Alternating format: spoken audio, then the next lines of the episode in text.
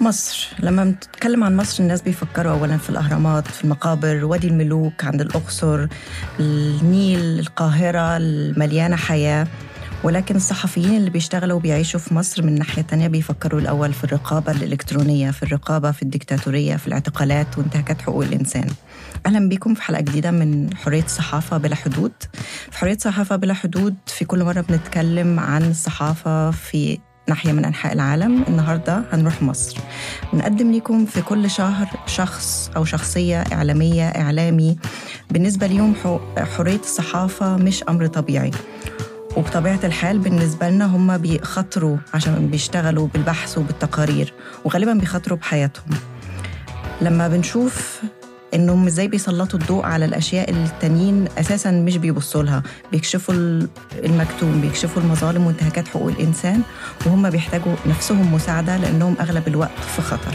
ضيفتي النهارده بسمة مصطفى. أهلا يا بسمة سعيدة بوجودك. أهلا يا نديم. أنا مبسوطة إن أنا موجودة معاكم النهارده. بسمة عندها 31 سنة وجت ألمانيا مع أسرتها من 8 شهور تقريبا لأن الوضع بالنسبة لها في مصر أصبح خطر أكتر. بسمة كانت بتشتغل صحفية استقصائية ومراسلة لوسائل إعلام مختلفة لمدة 10 سنين أو حتى أكتر من 10 سنين. وفي الوقت الأخير للأسف أصبح الأمر بالنسبة لها صعب بشكل متزايد. بسمة ليه اضطريتي إنك تسيبي مصر؟ أنا بشتغل صحافة بقالي 11 سنة.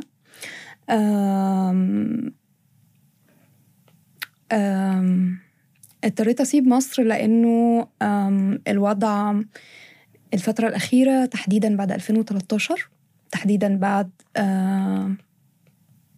بعد ما بدأ الرئيس عبد الف... يعني بعد فترة بعد وجود الرئيس عبد الفتاح السيسي في الحكم دي كانت بداية الانهيار لفترة الحرية الصحفيين ووسائل الإعلام اتمتعت بيها بعد الثورة.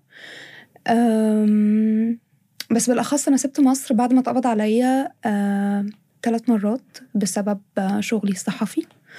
أول مرة كانت في 2016 تاني مرة كانت في مارس 2020 المرة الأخيرة كانت في أكتوبر 2020 وكان بين المرة والتانية والأخيرة ست شهور.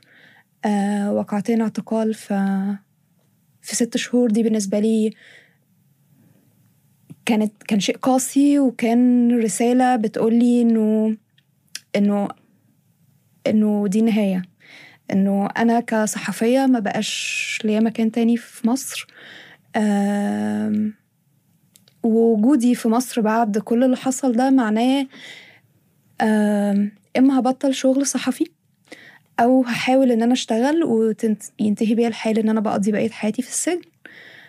آه إما أبقى صوت تابع للنظام. آه والخيارات دي آه ما كانتش ضمن خياراتي. زي ما انت حكيتي انت كنتي بت بتعملي استقصاءات في قضايا إنتاج حقوق الإنسان على نطاق واسع من 2012 وبعدها كمان وأكثر من مرة تم اعتقالك زي ما قلتي وآخرها كان في أكتوبر 2020 ممكن تحكي لنا أكثر عن الاعتقال وخصوصا اعتقال أكتوبر 2020 أنا بالفعل بشتغل في ملف حقوق الإنسان وكنت مركزة في شغلي على على انتهاكات حقوق الإنسان في مصر والعنف الجنسي ضد النساء وقضايا التعذيب قضايا الاختفاء القسري قضايا القتل خارج إطار القانون وفي الثلاث مرات اللي اتقبض عليا فيهم كانوا بشكل مباشر بسبب قضايا لها علاقة بانتهاكات حقوق الإنسان. المرة الأخيرة اللي تعرضت فيها للاعتقال في أكتوبر 2020 أنا كنت بغطي حادثة قتل مواطن مصري يدعى عويس الراوي. هو اتقتل مباشرة بواسطة قوات الشرطة المصرية قدام أسرته. آه وقعة القتل كانت آه تأتي في سياق آه مظاهرات محدودة في صعيد مصر آه ضد الرئيس عبد الفتاح السيسي. آه والحقيقة أنه آم أنا قعدت 48 ساعة بشتغل في تحقيق القصة قبل ما أقرر إن أنا أسافر. آه، وفي النهاية قررت إن أنا أسافر لأنه أنا كنت محتاجة إن أنا أقابل شاهد العيان الرئيسي في واقعة القتل وكان هو آه، والد آه، الشخص اللي اتقتل.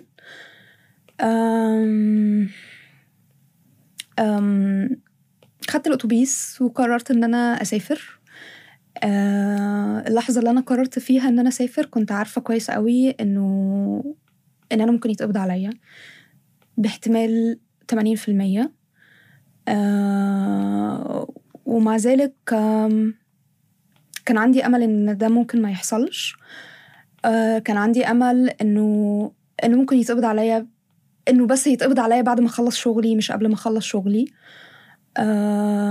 بس اللي حصل كان عكس كده تماما أنا ما لحقتش إن أنا أقابل ما لحقتش إن أنا أقابل الشهود ما لحقتش إن أنا أوصل للأسرة.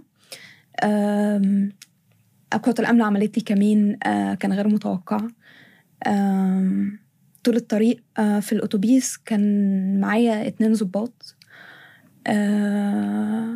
ولغاية ما وصلت مدينة الأقصر كان المفروض الأتوبيس يقف في نقطة التفتيش عشان كل الركاب يتفتشوا. كإجراء احترازي احترازي بيحصل بشكل دايم. بس كانت المفاجأة إنه الاتنين اللي قاعدين في الكرسي اللي ورايا أكشفوا يعني كشفوا كرنيهاتهم لقوة لقوة التأمين أو نقطة التفتيش وطلبوا عرفوا نفسهم إن هم ضباط شرطة وطلبوا إن الأتوبيس يتحرك حالا. ساعتها شكيت إن أنا ممكن يتقبض عليا. ومع ذلك بشكل نفسي كده قلت اهدي ممكن تكون صدفة. أكيد الضباط مش خارجين معاكي من القاهرة. دي أكيد مصادفة. حاولي تهدي ركزي في إن أنت رايحة تعملي شغل مهم. والأهم إن أنا أنجز الشغل وبعد كده نشوف إيه اللي هيحصل.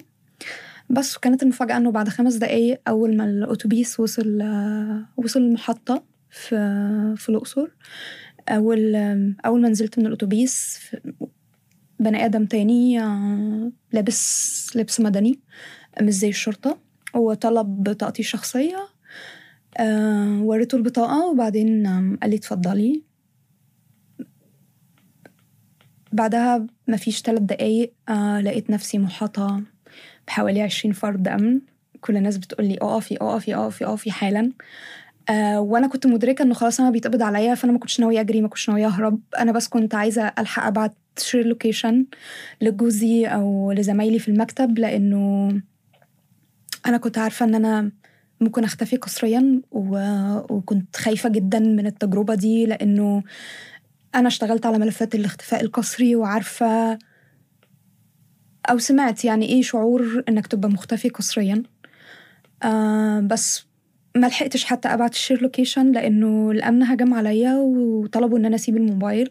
حاولت إنه إن أنا بس أقعد في الأرض وأخبي التليفون بين رجلي عشان أبعت share location بسرعة. بس كانت النتيجة إنه في ظابط من الظباط اللي موجودين ركلني برجله في ظهري آه ونيموني على الأرض وبعدين كتفوا رجل كتفوا إيديا الاتنين لورا. بس وبعدين آه كان معايا زي إشارب حطاه على شعري لأن أنا كنت رايحة آه آه لبيت فيه فقيد وفيه حالة حزن وفيه حالة عزا ف فكان. كل اللي الظابط عمله إن هو شايل الإشارب من على شعري وغماني ووقفت الحياة عند أكتوبر 2020 إيه اللي حصل بعدها؟ لأن يعني الكل عارف إنه اتقبض عليكي وبعدين فجأة ما حدش كان عارف انت كنتي فين. إيه اللي حصل؟ إزاي خرجتي؟ اللي حصل إن أنا اختفيت لمدة 24 ساعة في مقر احتجاز غير رسمي يدعى جهاز الأمن الوطني. ال 24 ساعة كنت متغمية بدون أكل ولا شرب. دخلوني الحمام مرة واحدة لما طلبت إن أنا أدخل الحمام. آه كنت متغمية برضو. آه كان إحساسي إنه الحرس اللي كان مسؤول عني كان موجود معايا جوه الحمام. آه واقف آه شايفني مثلا وأنا بقلع هدومي رغم إن أنا طلبت منه أكتر من مرة إن هو يخرج بره بس هو قال لي إن هو خرج لكن أنا إحساسي كإنسانة إن هو كان واقف قدامي مباشرة. ودي حاجة من الحاجات المهينة جدا اللي أنا تعرضت ليها. ده غير طبعا إن أنا أول ما وصلت جهاز الأمن الوطني اتعرضت للاعتداء بالضرب والتهديد النفسي علشان أفتح موبايلي وأفتح لابتوبي لأنهم كانوا عايزين يطلعوا على محتوياته. خلال 24 ساعة أنا خضعت لأربع جلسات تحقيق. مع someone أنا مش عارفة مين هو مش شايفاه حتى. اتفاجئت ان هم طابعين ليا اغلب تحقيقاتي الصحفية عن كذا واقعة زي تحقيقي عن ضحايا ميكروباص جولي روجيني تحقيق صحفي تاني كان عن أحد ضحايا اسم الشرطة اسمه عفروتو. تحقيق ثالث كان عن إسلام الأسترالي وهو أيضا ضحية تعذيب لقوات الشرطة. آه وكانوا آه طابعين بوستس ليا من آه صفحتي على فيسبوك وبيسألوني في محتوى ما أنشره سواء على أكاونت فيسبوك أو سواء ما أنشره من تحقيقات صحفية. وأنا أنا مش هنسى أبدا كلمة الضابط لما أنا سألته قلت له أنتوا ليه جبتوني بالطريقة دي؟ ليه قبضتوا عليا بالطريقة دي؟ آه، أنتوا كان ممكن تبعتوا لي استدعاء على البيت وأنا كنت هاجي. آه، ما كانش له لازمة إنه ما كانش له لازمة انه أنا يتقبض عليا بالشكل ده. آه، ما كانش له لازمة إن أنا أتضرب وأتهدد. بس هو كان رده يلخص رؤية النظام الحاكم ورؤية عبد الفتاح السيسي للصحافة وللصحفيين. هو قال لي إحنا أسهل بالنسبة لنا إن إحنا نتعامل مع إرهابيين آه، ماسكين أسلحة لأنه نهايتهم آه، طلقة رصاص وهنخلص. الأصعب بالنسبة لنا آه، الصحفيين اللي ماسكين قلم وواقفين لينا 24 ساعة على الوحدة. وطبعا الضابط وقتها كان شايف يعني إنه إن أنا بتتبع رجال الشرطة تحديدا آه، أو إن أنا مزقوقة من من من دول خارجية ومنظمات خارجية لتتبع جهاز الشرطة تحديدا وتشويه صورة مصر بغض النظر عن إنه مش قادر يعترف إنه جهاز الشرطة بيعمل جرائم. جرائم بتلفت النظر جرائم بتخلي الصحفيين اللي زينا ما يقدروش يسكتوا عنها. بعد ال 24 ساعة هم رحلوني على آه، نيابة أمن الدولة العليا في منطقة التجمع في القاهرة. آه، وهناك آه، خضعت لجلستين تحقيق. الجلسة الأولانية كانت امتدت لخمس ساعات بدون حضور أي محامي معايا. وده مخالف للقانون. الجلسة التانية كانت تقريبا أربع ساعات.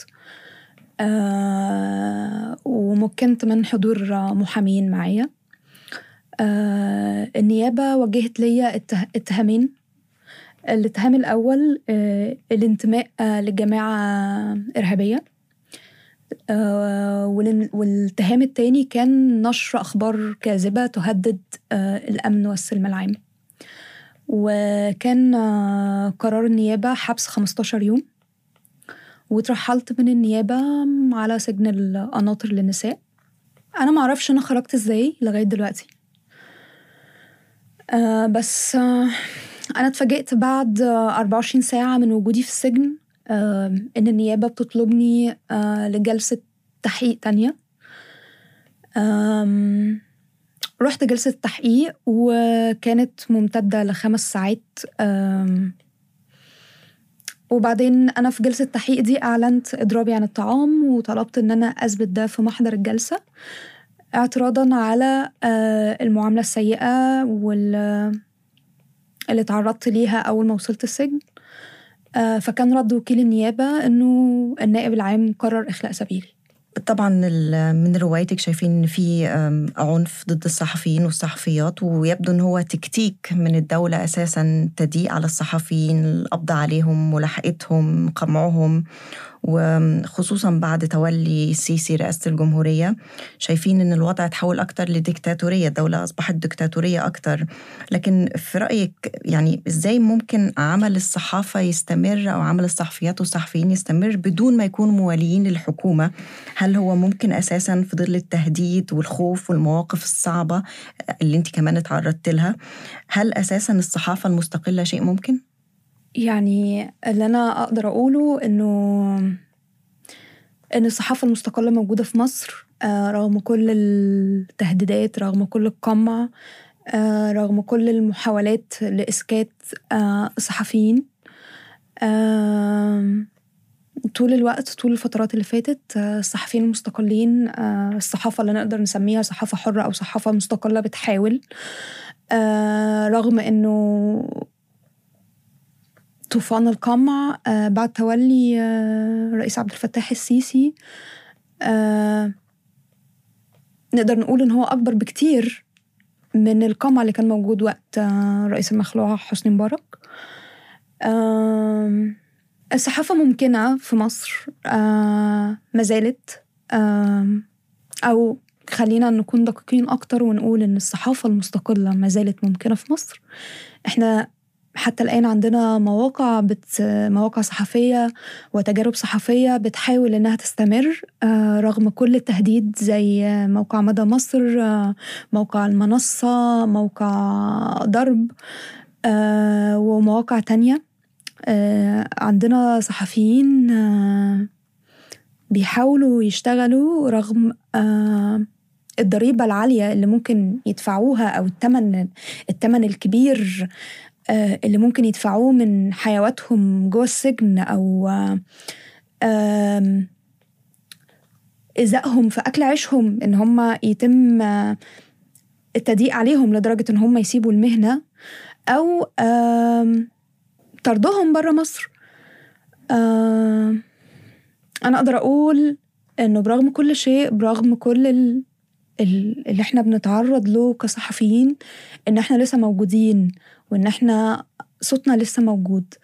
آه وإن إحنا قابلين بالتضحيات اللي بندفعها وبالثمن اللي بندفعه وبالمخاطر اللي المحيطة بينا طول الوقت في مقابل إن صوت الناس في الشارع يوصل في مقابل إن إحنا ننقل الحقيقة زي ما هي.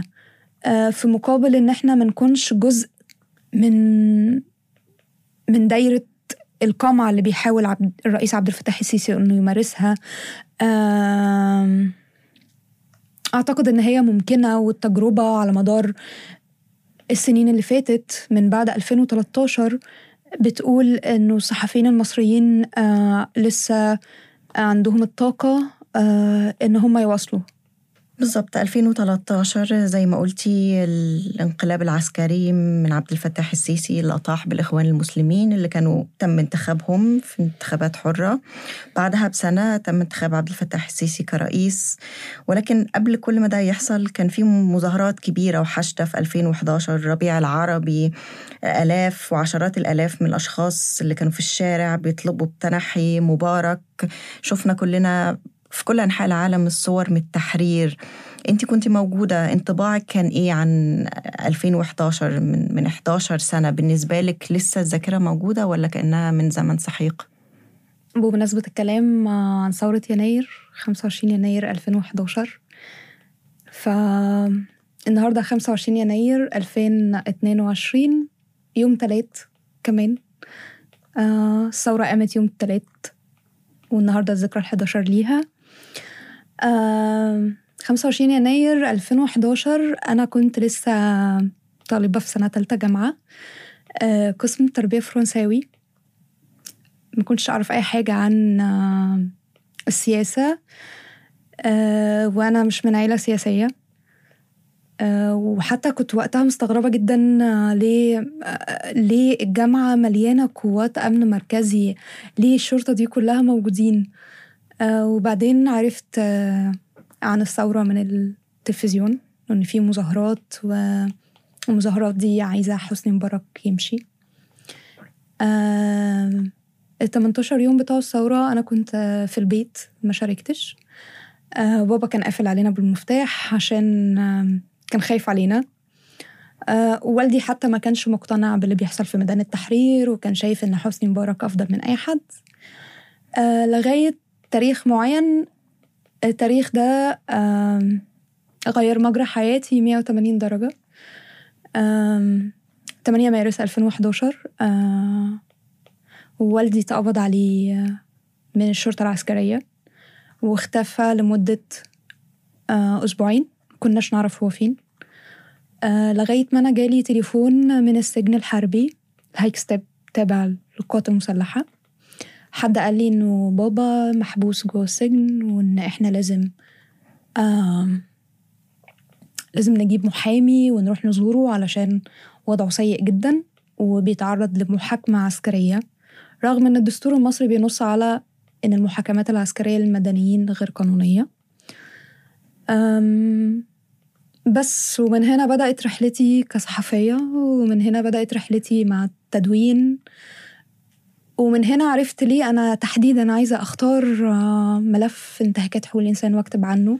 لأن وأنا عندي 19 سنة كنت أول مرة أدخل سجن أول مرة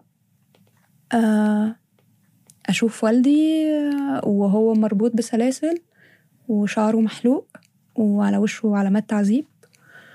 ومش بابا بس كان في ناس كتير جدا أهاليهم ما يعرفوش هما فين. ف فمن هنا اخترت إن أنا أشتغل صحفية وإن أنا أحكي قصص كل حد مظلوم. ولأن كمان عندي تجربة شخصية جدا مع الصحافة إن أنا في يوم من الأيام كنت والدة معتقل مش سياسي بس واحد من الضحايا من ضحايا الثورة. وفي يوم من الأيام آه ما لقيتش غير الصحافة تسمعني ما لقيتش غير الصحفيين يتكلموا عن قصتي وعن قصة والدي. وقد إيه إحنا اتظلمنا. آه وكنت شايفة قد إيه لو الصحافة مش هتقدر تغير الوضع أو الواقع بس كنت شايفة تأثيرها المعنوي عليا كضحية. وأنا عارفة إنه دلوقتي إمكانياتنا كصحفيين إن إحنا ما نقدرش نغير الواقع ولو اتغير فهو هيتغير حاجة بسيطة جدا جدا جدا جدا. بس الصحافة بتقوم بدور مهم وإنساني. وهو إنصاف إنصاف الضحية. إن العائد المعنوي من كلمتنا من صوتنا إحنا كصحفيين في إنصاف للضحايا. ف... فأنا ممتنة لثورة 25 يناير لأنه بسببها أنا ما كنتش هبقى بسمة صحفية خالص. ما كنتش هبقى بسمة اللي أنا موجودة عليها دلوقتي. واضح إن ارتباطك بالصحافة نابع من القصة الشخصية ومن الارتباط الشخصي. بالنسبة للوضع النهاردة في مصر لسه في مظاهرات؟ خصوصا لسه في مظاهرات ضد الرئيس أم مستحيل أساسا الناس تفكر إنها تنزل الشارع وتهتف ضد الرئيس اللي هو من الناحية النظرية الدستورية بعد التعديل الدستوري. ممكن يبقى في الحكم لحد 2030 والإعلام كمان تحت سيطرة الدولة تماما. هل في حد بيتجرأ إنه ينزل الشارع ويهتف ضد الرئيس؟ هي المرة الوحيدة اللي حصل فيها مظاهرات خلال السنوات اللي فاتت.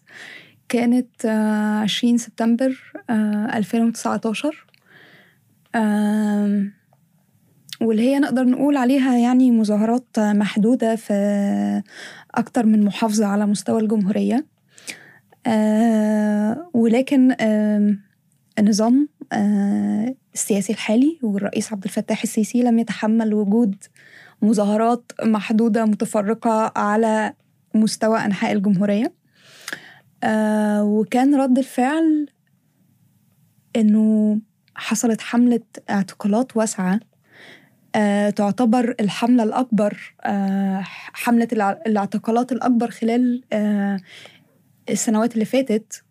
آه المراكز الحقوقية في مصر آه رصدت الأرقام تصل بالآلاف يعني تخطت ال 12 ألف معتقل في 48 ساعة. في منهم بالمناسبة لسه محب... لسه محبوسين لغاية وقتنا الحالي من بنتكلم من 2019 في ناس لسه محبوسة لغاية النهاردة بدون أي تهم حقيقية. آه وبمدد يعني مدد حبس تخطت ما ينص عليه قانون الحبس الاحتياطي في مصر ينص على سنتين. في ناس تخطت السنتين ولسه ما اتحلتش المحاكمة. آه كل اللي اتقبض عليه في سبتمبر 2019 آه تعرضوا آه لأقصى أنواع آه التعذيب.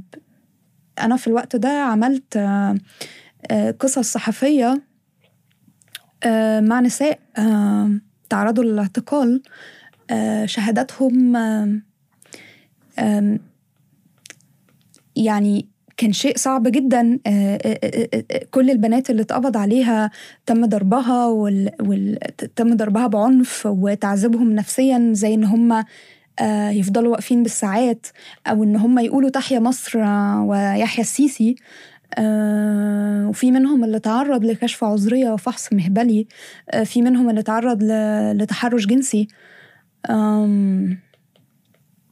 ف ده الوقت اللي حصل فيه مظاهرات و... وده كان رد فعل الدولة وده كان رد فعل الرئيس عبد الفتاح السيسي. وأنا بعيني حضرت المظاهرات في القاهرة لأني كنت وقتها بشتغل مراسلة لقناة الحرة الأمريكية وصورت بموبايلي اللي حصل في الشارع. وقتها افتكرت مظاهرات 2011 كان في حالة بتقول إنه إن إنه إن الناس مش عايزة السيسي وإن السيسي بس لو قرر يفتح الميادين لو قرر إنه يسيب مساحة للناس لو قرر إنه يسيب الشارع للناس من غير تواجد أمني أعتقد إن هو هيمشي تاني يوم. آه الرئيس عبد الفتاح السيسي في كل مناسبة آه بيخرج يتكلم آه للشعب بيقول لهم آه لو مش عايزيني أنا ممكن أمشي تاني يوم. انزلوا ظهروا ضدي وأنا همشي تاني يوم. طيب حضرتك افتح الميدان سيب سيب المساحة للناس إنها تنزل تتظاهر وخلينا نشوف إيه اللي هيحصل. لكن أنت أص... من الأساس قافل يعني قافل الشارع يعني قافل الشارع بال... بالضبة والمفتاح. إحنا في وقت ذكرى يناير قوات الأمن بتبدأ حملات تفتيش في منطقة وسط البلد بالكامل. وسط البلد البيوت في وسط البلد بتتفتش. آه... أي حد بيعدي مجرد بس إن هو إن هو يعدي من ميدان التحرير قبل ذكرى يناير موبايله بيتفتش آه شنطته بتتفتش. في ناس كتير جدا اتقبض عليها لمجرد إن هم كاتبين post على فيسبوك ومش اتقبض عليهم آه مثلا من بيوتهم لا اتقبض عليهم بس عشان معديين من ميدان التحرير. ونقطة التفتيش وقفوهم فتحوا موبايلاتهم لقوا مثلا post فيه اعتراض على أي شيء بيحصل في مصر. آه إمكانية المظاهرات موجودة في حالة لو رئيس عبد الفتاح السيسي ساب المساحة للناس إنها تنزل تتظاهر ضده من غير ما يكون في حملات اعتقال تصل لآلاف من البشر من غير ما يكون في تعذيب من غير ما يكون في ترهيب. هو بس يعني يعمل بالكلام اللي هو بيقوله في التلفزيون إنه انزلوا تظاهروا ضدي ولو أنتم مش عايزيني أنا همشي. للأسف لما بنسمع كلامك ما أعتقدش إن ده هيحصل قريب من المظاهرات هيتسمح بيها قريب. لكن بالإضافة للخطر السياسي اللي كان موجود واللي لسه موجود في خطر كمان جائحة كورونا. في كل أنحاء العالم فيها بحوث واستقصاءات. أعتقد أن الوضع في مصر مختلف يعني في الصحفيين اللي بيغطوا أحداث كورونا اللي بيغطوا إجراءات كورونا وغيرها. ده أمر ممكن في مصر بدون تضييق الحكومة ولا بالفعل كمان في ظل الجائحة والإغلاق والحظر أدى ده لتضييق مساحة الصحافة؟ مبدئيا إحنا في مصر نختلف عن الآخرون في كل حاجة. آه بالنسبة لكورونا يعني طبعا مفهوم إن العالم كله بيتعامل مع جائحة مش دولة بعينها بس عندنا في مصر دايما يعني النظام السياسي في بداية جائحة كورونا كان واخد الموضوع على أعصابه شوية. آه، كأن كورونا دي موجودة في مصر بس. آم، أنا اتقبض عليا في مارس 2020 بسبب تغطية عن آه، جائحة كورونا في مصر. وده كان بداية آم، آه، البندمك آه، في مصر. وكنت بعمل يعني تقرير آه، ملوش علاقة بالسياسة تماما تقرير له علاقة بالصحة. في حدث يخص العالم ما يخصش مصر بس. وكانت النتيجة إنه آه انها اتقبض عليا من الشارع. واتخذت على اسم شرطة عابدين. آه وهناك آه يعني فتشوني ذاتي آه وخدوا مني معداتي و وفضلت قاعدة مستنية ضابط الأمن الوطني. آه يعني طبعا ملف الصحفيين في مصر والسياسيين يتم نظره من جهاز الأمن الوطني. فأنا فضلت قاعدة مستنية ضابط الأمن الوطني لغاية ما جه. آه هو بس مجرد انه عارف ان أنا بشتغل مع مدى مصر الضابط ركبه آه، يعني زي ما بيقولوا ركبه آه، 100 عفريت. آه وقام عمل مكالمة تليفون وقال فيها يا باشا الحق يا باشا دي بتشتغل مع مدى مصر دي بتشتغل مع لينا عطلة يا باشا. آه ماشي يا باشا أوامرك. بس وبعدين قفل التليفون و... وفضل يسألني بقى يعني بشتغل مع مدى مصر من إمتى؟ قعد يسألني شوية عن شغلي آه وبعدين يعني آه خد موضوع كورونا بمحمل شخصي تماما. يعني تم النظر لكوني صحفية بتشتغل على حدث يخص العالم ويخص صحة كل الناس إنه أنا عايزة أقول إن مصر فيها كورونا ومصر ما فيهاش كورونا. إنه أنا عايزة أشوه وزارة الصحة إن أنا عايزة أشوه وزيرة الصحة وإن أنا إحنا كصحفيين مش فاضيين غير إن إحنا نسوق آه، صورة مصر ونشوه صورة مصر. وأنا بجد ما كنتش فاهمة إحنا بنشوه صورة مصر في إيه؟ يعني كورونا أصلا هي مش حاجة ب- يعني خاصة نزلت على الشعب المصري هي كورونا موجودة في العالم كله.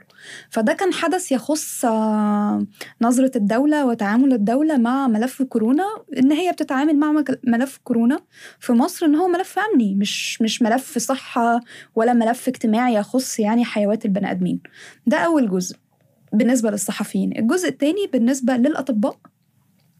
الأطباء في مصر في بدايات ال- الجائحة آه، تعرض تعرض يعني آه، الكثير منهم للقبض عليهم آه، ولتهديدهم وبسبب إن هم كانوا بيتكلموا بس في إيه اللي المفروض يحصل في وقت زي كورونا وإيه اللي المفروض ما يحصلش. ده في فيما يخص الأطباء. في بقى الجزء الثالث ان هو نكران أصلا إن إحنا عندنا كورونا في حالة نكران تامة إن إحنا إن في كورونا في العالم وبالتالي فهي موجودة في مصر فأكيد إحنا شعب 100 مليون. فالإجراءات الاحترازية دي يعني الدولة أصلا ما بتطبقهاش. وفي كمان كورونا بقى في السجون وفيما يخص آه، السجون وفيما يخص بقى التحقيقات والحاجات اللي من النوع ده. لأنه أنا كمان اتقبض عليا في المرة الأخيرة في أكتوبر 2020 وقت الجائحة. ودخلت السجن من غير ما يتعمل لي أي إجراء احترازي له علاقة بكورونا. من غير ما يتعمل لي تحليل. آه وقعدت في الزنزانة في السجن تقريبا في أوضة يعني 3 متر في 4 متر مثلا. آه فيها حوالي 80 بنت. كلنا نايمين جنب بعض على الأرض آه ما فيهاش غير شباك واحد. وتاني يوم دخل علينا 23 بنت تانيين. سألتهم واحدة واحدة حد منكم عمل تحليل كورونا هو داخل؟ كلهم قالوا لأ. ف... فيعني ف... ف... فمثلا في السجون يعني حتى الناس اللي هي تحت قبضتهم آه في وقت زي آه، البندمك وبدايات كورونا وهكذا ما كانش فيه خالص أي اهتمام بصحتهم ما كانش فيه خالص أي اهتمام بإن إحنا نعمل تحاليل صحية ما كانش فيه خالص أي اهتمام بإنه إن إحنا يعني الزنزانة ما يكونش فيها 80 بني آدم قاعدين مع بعض. آه، ده غير طبعا آه، إن هم مثلا وقفوا الزيارات تماما للسجن في بداية الجائحة و... وال... والأهالي ما كانتش عارفة تطمن على ذويها. آم، ولا على صحتهم. فلا يعني في مصر آه، أي ملف في مصر سواء أي ملف مهما كان حتى لو ملف الصحه حتى لو ملف زي جائحة كورونا ده اللي هو يخص العالم كله مصر دايما هنلاقيها بتتعامل مع الأشياء بإن هي تهدد الأمن القومي رغم إنه زي ما أنا قلت إنه م- كورونا دي ح- حاجة أصابت العالم لم تصيب مصر بس لكن رؤية إن- النظام الحاكم إن هو كورونا دي يعني بتهدد الأمن القومي عندنا. بسمة أنت عايشة في ألمانيا في برلين من 8 شهور. ممكن تحكي لنا عن طريقك لبرلين أو لألمانيا؟ وإحنا أنا عارفة أنك كمان ما جيتيش لوحدك. أنت جيتي مع أسرتك جيتي مع جوزك ومع. مع البنتين. ممكن تحكي لنا عن رحلتكم لحد برلين لحد ألمانيا؟ أنا أخلى سبيلي على ذمة القضية في 6 أكتوبر آه، 2020 أم، الحقيقة ما كنتش مقررة إن أنا أسافر. يعني ما كانش أول حاجة بفكر فيها هي السفر. كنت بفكر أنا كنت حامل وقت ما اتقبض عليا وكنت بفكر بعد ما خرجت هل هخلي البيبي ولا هعمل إجهاض؟ آه، لأنه أنا خرجت على ذمة القضية والقضية مفتوحة فكان بالنسبة لي آه، حاجة في منتهى الرعب إن أنا ممكن أرجع السجن تاني في أي وقت وأولد في السجن. آه، فكان أول حاجة بفكر فيها إن إن أنا هعمل أبورشن بس وفي خلال الوقت ده في خلال عشر أيام آم، قوات الأمن جات لي على البيت مرتين. أنا ما كنتش موجودة في البيت بس ولادي آه، كانوا موجودين في البيت مع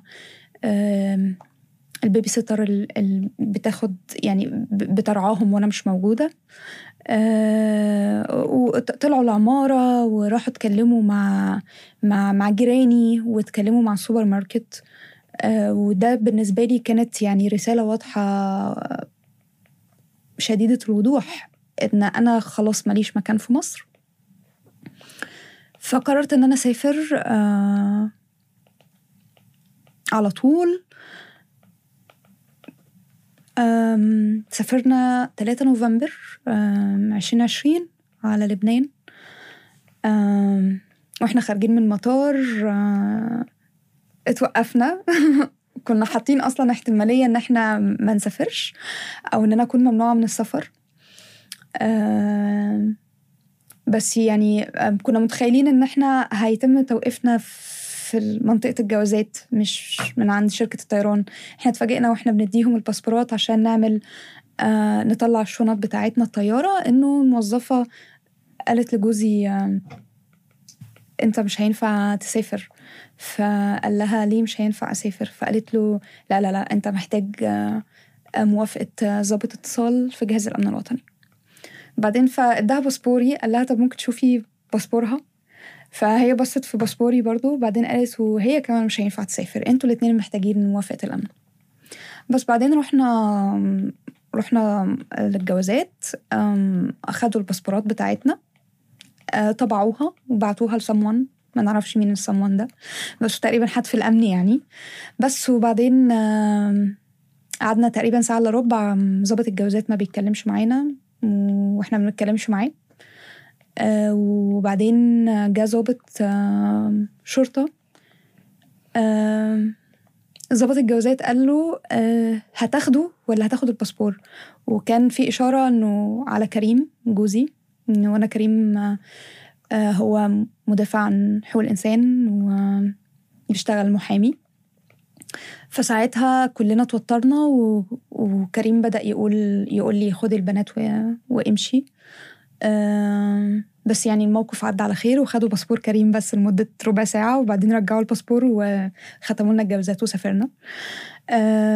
قعدنا في لبنان ثلاث شهور وكان مفروض إنه إنه بعد ثلاث شهور نسيب لبنان ونروح دولة تانية علشان إقامة المصريين بفيزا سياحة في لبنان مدتها ثلاث شهور. آه، ف وبشرط إن هم لازم يخرجوا ويرجعوا تاني لو عايزين ياخدوا ثلاث شهور كمان. فإحنا قررنا نروح تركيا. كان خيار للأسف سلبي جدا وسيء جدا. بس ما كانش في بالنا يعني ما كناش متوقعين أي حاجة ممكن تحصل تحصل لنا في تركيا يعني. تركيا ومصر في بينهم خصومة سياسية فما حدش هيأذينا وإحنا رايحين بس أسبوع وراجعين. آه كانت المفاجاه إنه في مطار بيروت آه أنا توقفت وقالوا لي إن أنا مش هينفع أسافر مع عيلتي. وبعدين فضلت أنا في لبنان وجوزي وبناتي سافروا. وبعدين بدل ما اطمن عليهم إن هم خلاص دخلوا تركيا اتفاجئت إن هم اتقبض عليهم في المطار هم التلاتة. وكانوا هيترحلوا على مصر بس الحمد لله يعني قعدنا ثلاث أيام في المطار وقدرنا نسفرهم على كينيا. وبعدين أنا حصلتهم على كينيا و... وإحنا هناك في كينيا اتفاجئنا إن إحنا مش هينفع نرجع لبنان لأسباب أمنية. كنا وقتها على تواصل مع آه، الخارجية الألمانية. كنا على تواصل يعني مع آه، السفارة الألمانية في القاهرة. وكان في غرفة عمليات مفتوحة 24 ساعة من آه، منظمات معنية بحقوق الإنسان بشكل دولي. منهم مراسلون بلا حدود أمينستي بن كلهم كانوا شايفين إنه إن إحنا نستنى في كينيا شوية. أه بس وبعدين أول ما ما عرفنا إن إحنا خلاص وقت السفر لبرلين أو لألمانيا قرب وإن إحنا المفروض خلاص هنستلم الفيزا. أه رجعنا على لبنان تاني خدنا الفيزا وبعدين جينا على برلين في شهر ستة ستة عشرين واحد وعشرين. أنا ممتنة لكل المؤسسات آه، اللي ساعدوني واللي اهتموا بيا. أنا وبناتي وجوزي آه لولاهم. إحنا ما كناش هنكون آمنين دلوقتي.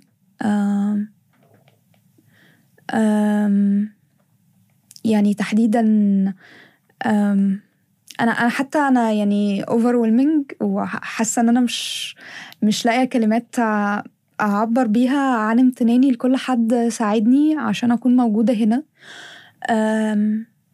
لأنه لولا اللي عملوه يعني لولا كل المساعدات و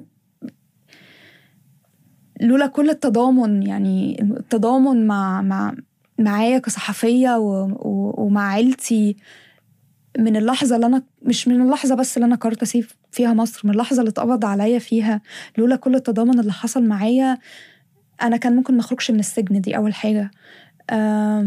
أنا خرجت من السجن بسبب إن كان في تضامن كبير أو كان في ضغط كبير من كل الجهات سواء في مصر أو برا مصر. ولولا مسا... يعني لولا تضامنهم معايا وقت ما أنا قررت إن أنا أسافر وأسيب مصر أعتقد إن أنا كان ممكن في أي لحظة أرجع السجن تاني لأنه أنا كنت على ذمة قضية مفتوحة وما زلت أنا ممتنة يعني ممتنة للتجربة رغم إن هي مؤلمة وقاسية جدا.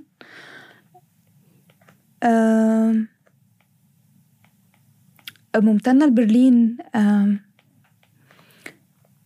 رغم صعوبة الحياة هنا لأن الحياة صعبة. بس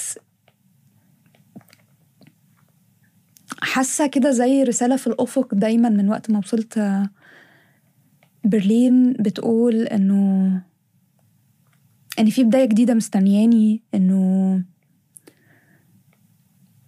إنه كل شيء ممكن. وأهم شيء بالنسبة لي طبعا إنه بناتي معايا لأنه أم هم عاشوا أسبوع قاسي جدا في مصر لغاية دلوقتي تقريبا بيعانوا منه. أنا لما بسيب البيت وأنزل شوية بناتي بيكونوا فاكرين إن أنا مش راجعة تاني. آه، بناتي عندهم تروما من من من البوليس. لما بيشوفوا البوليس هنا في في الشارع بيجروا يستخبوا وبيبقوا خايفين فاكرين مثلا إن البوليس هيقبض عليهم أو هيقبض عليا. طول ما أنا شايفة بناتي بيضحكوا بيتعلموا عندهم آه مساحات بقى عندهم مساحات أوسع بكتير وأكبر بكتير من اللي كانت مستنياهم في مصر لأن في مصر لأنه بعيده عن إن أمهم صحفية وأبوهم مدافع عن حقوق الإنسان الستات في مصر حياتها صعبة. فأنا ممتنة إن أنا ممتنة إن- إن بناتي بقى عندهم مساحات أوسع من المساحات اللي كانت مستنياهم في مصر. آه مش عارفة أقول إيه تاني بس يعني شكرا على التضامن. وأعتقد التضامن ده شيء مهم جدا وإنساني جدا للي زينا.